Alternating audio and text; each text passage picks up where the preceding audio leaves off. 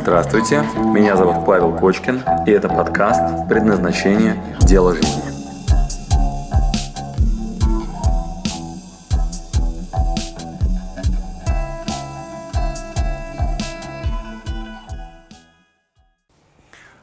Здравствуйте, друзья! С вами Павел Кочкин, и э, тема сегодняшнего урока, она посвящена тому, откуда в голове такой беспорядок с терминологией.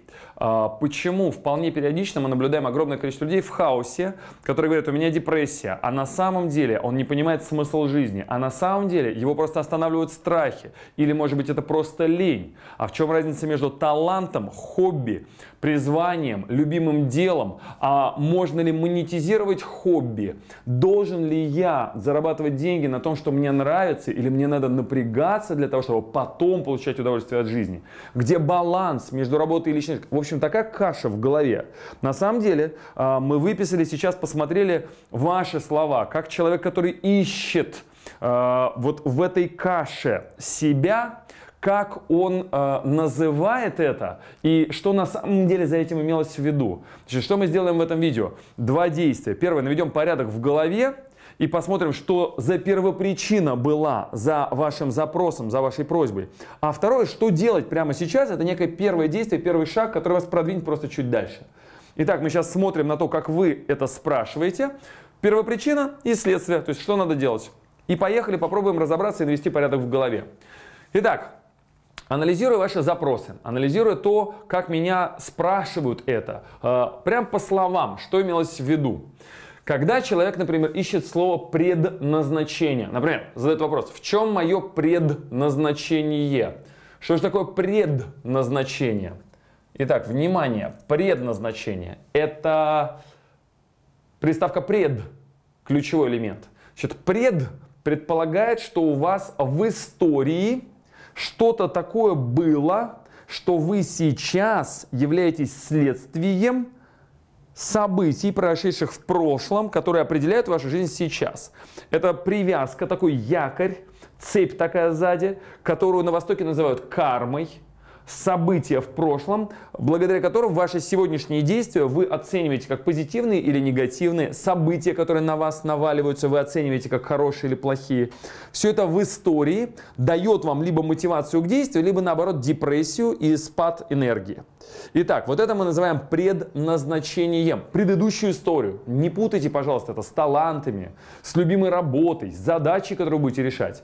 Вот это то, что у вас сзади осталось, что вам определяет текущее состояние и дальнейшие действия. Вот та дальняя история или недавняя история пред.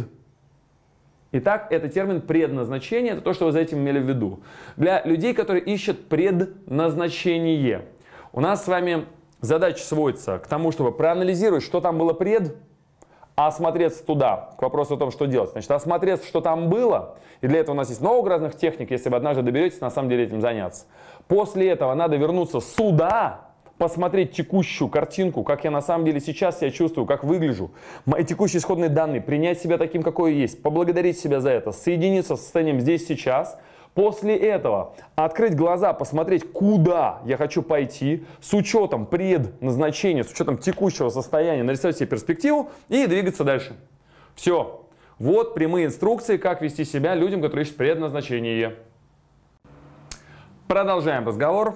Итак, мы начали с того, что если человек ищет предназначение, что он имел в виду, да, если человек на самом деле, например, дальше идем, ищет сильные, слабые стороны, свои сильные или слабые стороны. Для чего он это делает? Что он имел в виду, когда говорит «я ищу сильные свои стороны»? А, это комбинация вашего текущего состояния и предыстории, а также мотивации к. Значит, что э, мы вкладываем в понятие сильные стороны? Например, баскетболист высокого роста. То, что у него высокий рост, дает ему возможность с большей вероятностью забивать в баскетболе голы. Значит, его сильная сторона – высокий рост.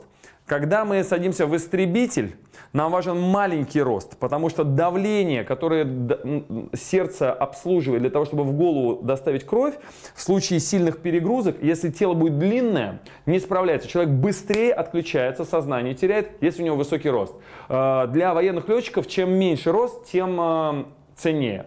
Итак, когда мы говорим мои сильные стороны такие-то, слабые стороны такие-то, мы говорим про исходные данные, прямо сейчас, которые мы можем как фотографии сделать, так вот чик, и оценить себя, что мое, что не мое. Чаще всего непонимание своих сильных, слабых сторон причина депрессии, по-другому стыд. Что это означает? Мы не принимаем свои сильные стороны, акцентируем внимание на свои слабые стороны, хотим быть идеальным, и поэтому постоянно находимся в состоянии недовольства собой. Значит, э, понимание своих сильных, слабых сторон – это великолепный инструмент для повышения самооценки. И вообще человек, который себя ценит, любит и уважает, гораздо лучше продает, реализуется потом и гораздо более эффективен. Просто за счет того, что он знает себя. Итак, я поздравляю тех, кто озаботился вопросом сильных, слабых сторон своих. Теперь мы знаем первопричины, о чем речь. Ну, к примеру, есть люди, которые любят много болтать.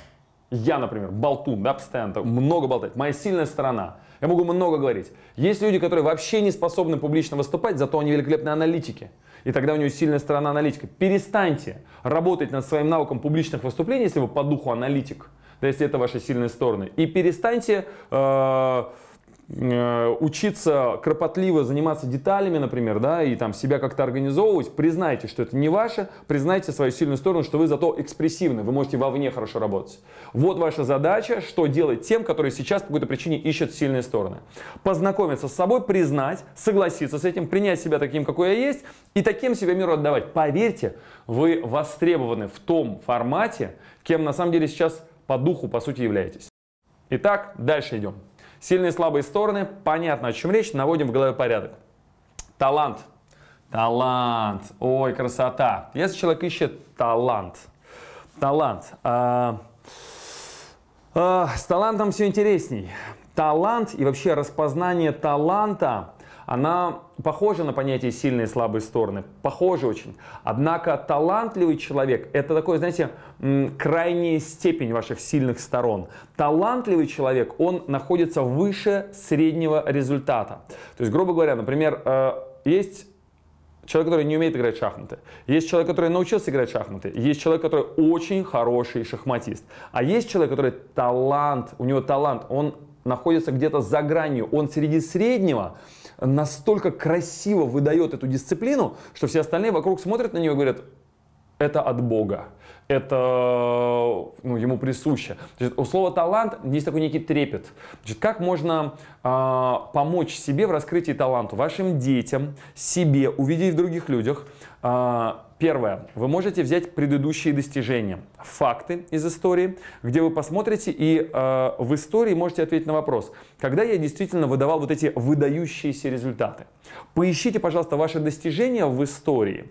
И следующим действием, ну, у нас, например, есть на предназначение такая практика в качестве домашнего задания. Вы выписываете списком эти достижения, а за этим ищите работающие стратегии, как эти достижения были получены. Так вот, за счет таланта чаще всего мы получаем outstanding results, превосходные результаты за счет на таланте. То есть тогда мы знаем первопричину, почему было получено ваше достижение. Вот он ваш талант. У ребенка маленького мы с самого начала можем распознавать таланты, предлагаем ему разные, разные виды деятельности. Спой, пожалуйста, Сонечка. И Соня делает ла-ла-ла-ла-ла-ла. Станцуй, пожалуйста. И вдруг она начинает так танцевать, что весь зал начинает на нее смотреть, всех детишек у нее талант. Она с самого начала таким способом получает больше внимания, больше уважения. Вот это да, талантливый ребенок. А этот быстро считает, а у этого феноменальная память. Итак, таланты – это потенциал, предрасположенность к чему-либо. Однако, что делать с талантом? Uh, простите меня за этот научный термин, uh, жопа часы является абсолютно необходимым следующим шагом для того, чтобы талант превратился в нечто большее. Сам по себе талант абсолютно не интересен миру. У нас есть два действия следующих, которые мы с вами должны будем освоить, э, для того, чтобы вы могли получить удовольствие. Что на самом деле происходит вообще с человеком, когда он раскрывает талант? Ну окей, я знаю, что я талантливый певец или что-нибудь. Мало. Два дополнительных действия. Первое. Надо убедиться, в каком виде мир готов ваш талант воспринимать. Если я умею петь, как они будут меня за это любить и воспринимать мой талант? Если я умею рисовать, в каком виде мне мир заплатит за это? А после этого жопа часы. Трудом, Основываясь на этом таланте, вам надо догнать тех, кто прямо сейчас путем упорного труда в этом направлении получает самые лучшие результаты. Вот два основных элемента, которые надо к таланту добавить. Да? Работу в этом направлении и понимание рынка, куда мы работаем, как мы свой талант отдадим. Поэтому тем, кто сейчас в поисках своего таланта, друзья, в истории, пожалуйста, найдите достижения, посмотрите, как они сработали, потом изучите рынок для применения вашего таланта и, пожалуйста, туда трудочасы. Вот ваш маршрут. Двигаемся дальше. Хобби. А, что происходит с человеком, который ищет хобби? Зачем он ищет хобби? Я не понимаю, у меня нет хобби, мне скучно. Иногда кто-нибудь говорит, какое же может быть у меня хобби? Вот. Или вот у него есть хобби такое, вот он очень увлекается. Можно ли монетизировать хобби? Да? Как выглядит конкретно мое? Зачем оно мне и так далее? Да? Хобби интересная штука. А, а, хобби чаще всего ассоциируется с чем-то, что не приносит деньги хобби, приносящее деньги, по какой-то причине уже ну, теряет этот статус.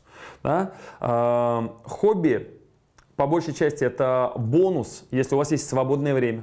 То есть на хобби специально не принято уделять внимание время. А хобби – это состояние, в котором вы как вы наполняетесь. Это то, что вас оживляет, э, запускает вверх. Что такое хобби? На э, вашем примере марки, э, велосипед, э, там, не знаю, лепка из глины, э, какие-нибудь творческие профессии или мое хобби, может быть, зарабатывание денег, да, кто-нибудь так может сказать. Мы можем сказать, что хобби – это гарантированный оттенок вот тут прибавки в вашей энергетической бухгалтерии энергии вверх. То есть как только это ваше хобби, то вы, позанимавшись этим, чувствуете себя более наполненным, чем если вы этим не занимались. Мое хобби такое-то, я после этого гармонизируюсь, наполняюсь, мне становится лучше. Вот такая есть особенность у хобби. На самом деле это такое свойство, которое можно в течение вашей жизни, в течение дня начать замерять и поискать, когда вы наполняетесь все эти наполнения можно смело называть, ну не то чтобы хобби, но вот этот оттенок можно вытащить из своей жизни а, и пронизать всю вашу жизнь состоянием наполненности. Тогда вашим хобби станет отношение с вашим любимым человеком. Тогда вашим хобби станет, например, зарабатывание денег или вашим хобби станет уборка дома. Значит, когда из обязанностей и депрессии и плохого какого-то события, такого как мытье посуды, это может превратиться в хобби. Когда вы наделите это радостью и наполнением энергии. К примеру, включив музыку, э, объяснив себе, что я в этот момент освобождаю голову от своих рутинных задач, вы можете сделать уборку в доме, как вот чистку такую, да, добавив в это позитивной энергии и наполнения. И тогда из любого рутинного действия можно сделать такое удовольствие от процесса. И тогда вы можете в какой-то момент это причислить к статусу хобби. К примеру, в моем случае контрастный душ да, это элемент, который дает мне интенсивную прибавку энергии. И для кого-то мытье себя или там что-нибудь еще может вызывать, ну, там какой-то, допустим, оттенок э, некомфорта и неудовольствия от того, чем я занимаюсь. Если я знаю, что вот водичка горячая, водичка холодная, я оживился, чувствую себя чистым, красивым и так далее, это мое энергетическое вот такое наполнение, то вот этот критерий, прибавка энергии, э, тут же превращает этот процесс в удовольствие. Я вам искренне желаю всем тем, кто сейчас ищет хобби, из вашей рутины, из того, что вы делаете, и это вам задание такое, э, из вашей рутины, из того, что вы делаете, сделайте себе хобби. Сделайте себе хобби из мытья посуды, Сделайте себе хобби из дороги от дома до работы.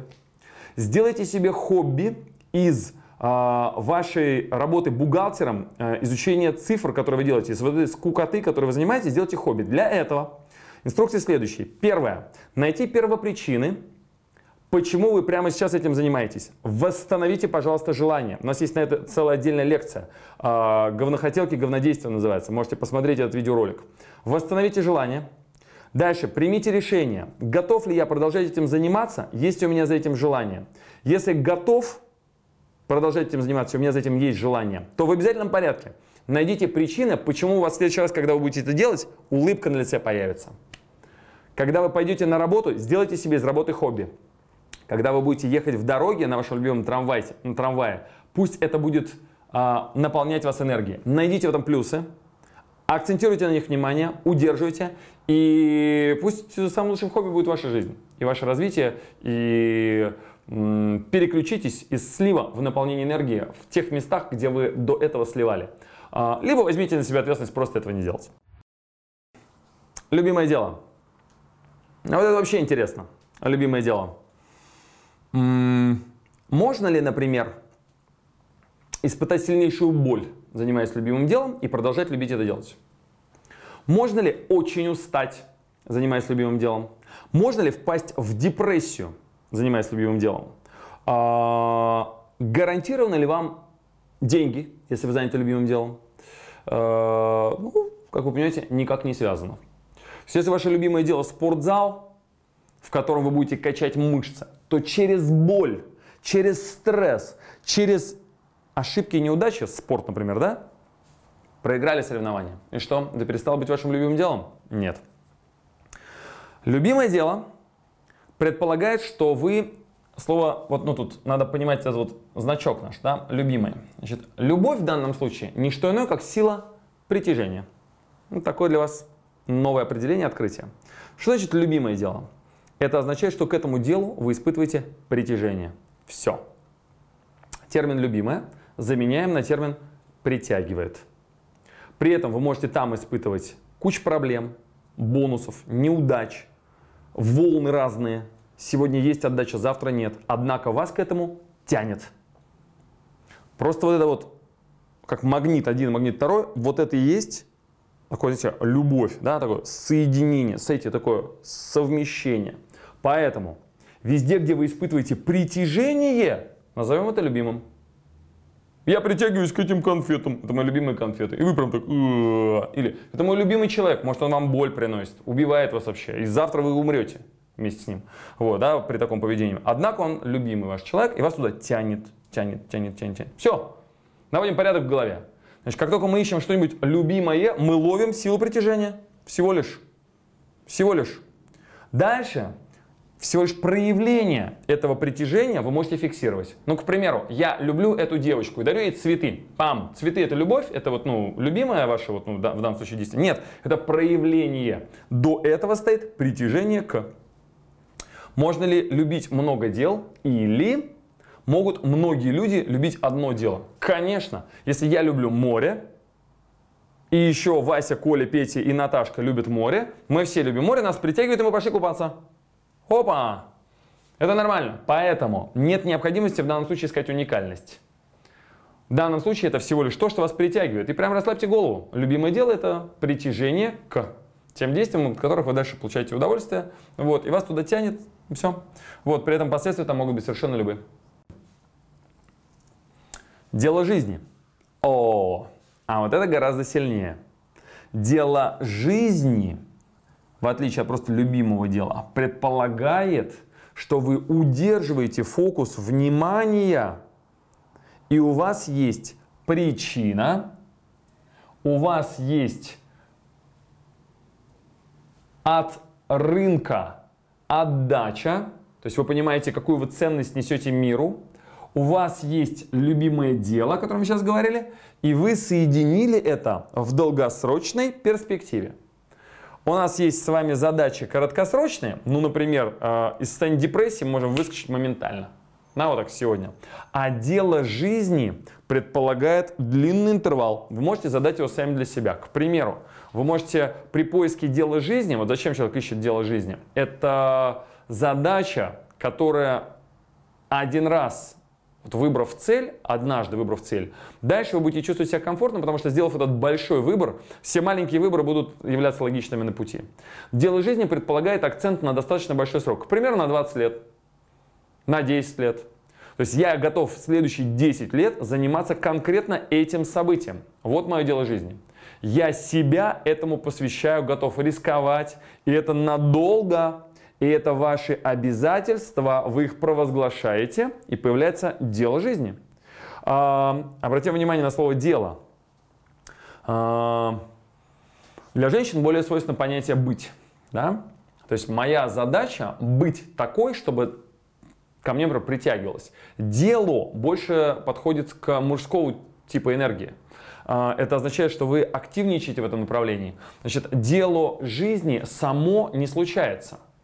Дело предполагает приложение усилий к тому, чтобы двигаться дальше. Итак, это а, понятие дело жизни мы разложим на несколько. А, у вас есть первопричины, позволяющие вам удерживать внимание надолго да, в этом аспекте. У вас есть задача, которую вы видите в перспективе вы понимаете ее ценность для мира. Крайне редко дело жизни касается только самого себя. А, дело жизни чаще всего согласовано с вашим окружением очень экологично. Да, и вы понимаете, как мир участвует в этом деле. Да, и как вы в этот мир даете ценность. И это в долгосрочной перспективе. Все это событие, которое позволяет вам надолго удерживать там фокус внимания. М-м, закрытие потребностей. Вот мы только что обсуждали а, дело жизни, а закрытие потребностей а, это ответ на вопрос, что честно стоит за вашими действиями ежедневными. Итак, закрытие потребностей лучше всего а, продуманные и описаны простыми словами Маслоу. Посмотрите, пожалуйста, пирамиду потребностей. Также это хорошо описали буддисты, называя это чакрами. А, когда мы закрываем потребности, надо знать несколько простых вещей. Э, что базовые потребности являются первоосновными, такие как продолжение рода, самосохранение и так далее. Если у вас болит зуб, вы вообще не хотите закрывать следующего уровня потребности. Только когда предыдущие потребности закрыты, вам дальше легче действовать. Как это выглядит? Значит, если вы способны продолжать род, и вы находитесь в безопасности, тогда вы можете думать о качестве, например того, что вы едите, о качестве вашего жилья, о устойчивости вашей безопасности, насколько действительно прочна ваша позиция, насколько вы находитесь в безопасности, да? Вот, только тогда вы можете думать о социальном статусе, насколько статусно это мероприятие, что обо мне подумают и тогда. В голову не приходит, что обо мне подумают, если вы ходите в туалет настолько, что сейчас собираетесь умереть. Да, какая разница, что о вас подумают, что если вы сейчас не пописаете, вы умрете. Все, отпадает эта потребность, ее нет. Вот, вам все равно, что о вас подумают, если вы вот понимаете, что если сейчас, вот, я не знаю, не вылечить этот зуб, э, я там умру. Все, значит, вы с базовых потребностей начинаете, и все выше, выше, выше, выше вы их утончаете. Итак, э, для тех, кто сейчас задумывается, например, в чем мое предназначение? Если у вас нет сейчас денег на еду, забудьте об этом вопросе. Озаботьтесь вопросами безопасности озаботьтесь вопросами качества вашей еды. Не надо есть гнилую еду с помойки. Ну, обеспечьте себе нормальное жилье, нормальное пропитание, чтобы вы комфортно, нормально могли действовать дальше. Тогда будем думать о социальном статусе, тогда будем думать о вашем отдавании, творении, дело жизни, долгосрочных перспективах и всех остальных терминов, которые здесь есть. Видение, миссия и так далее, это все дальше. Очень важно понимание того, какую потребность вы прямо сейчас закрываете. Значит, мы это подробно описали в отдельной лекции. 6 а, или там 7 уровней потребностей на примере секса, еды и денег. Изучите ее, пожалуйста, она подробно отвечает на вопрос, как и когда мы закрываем потребности, как они между собой связаны.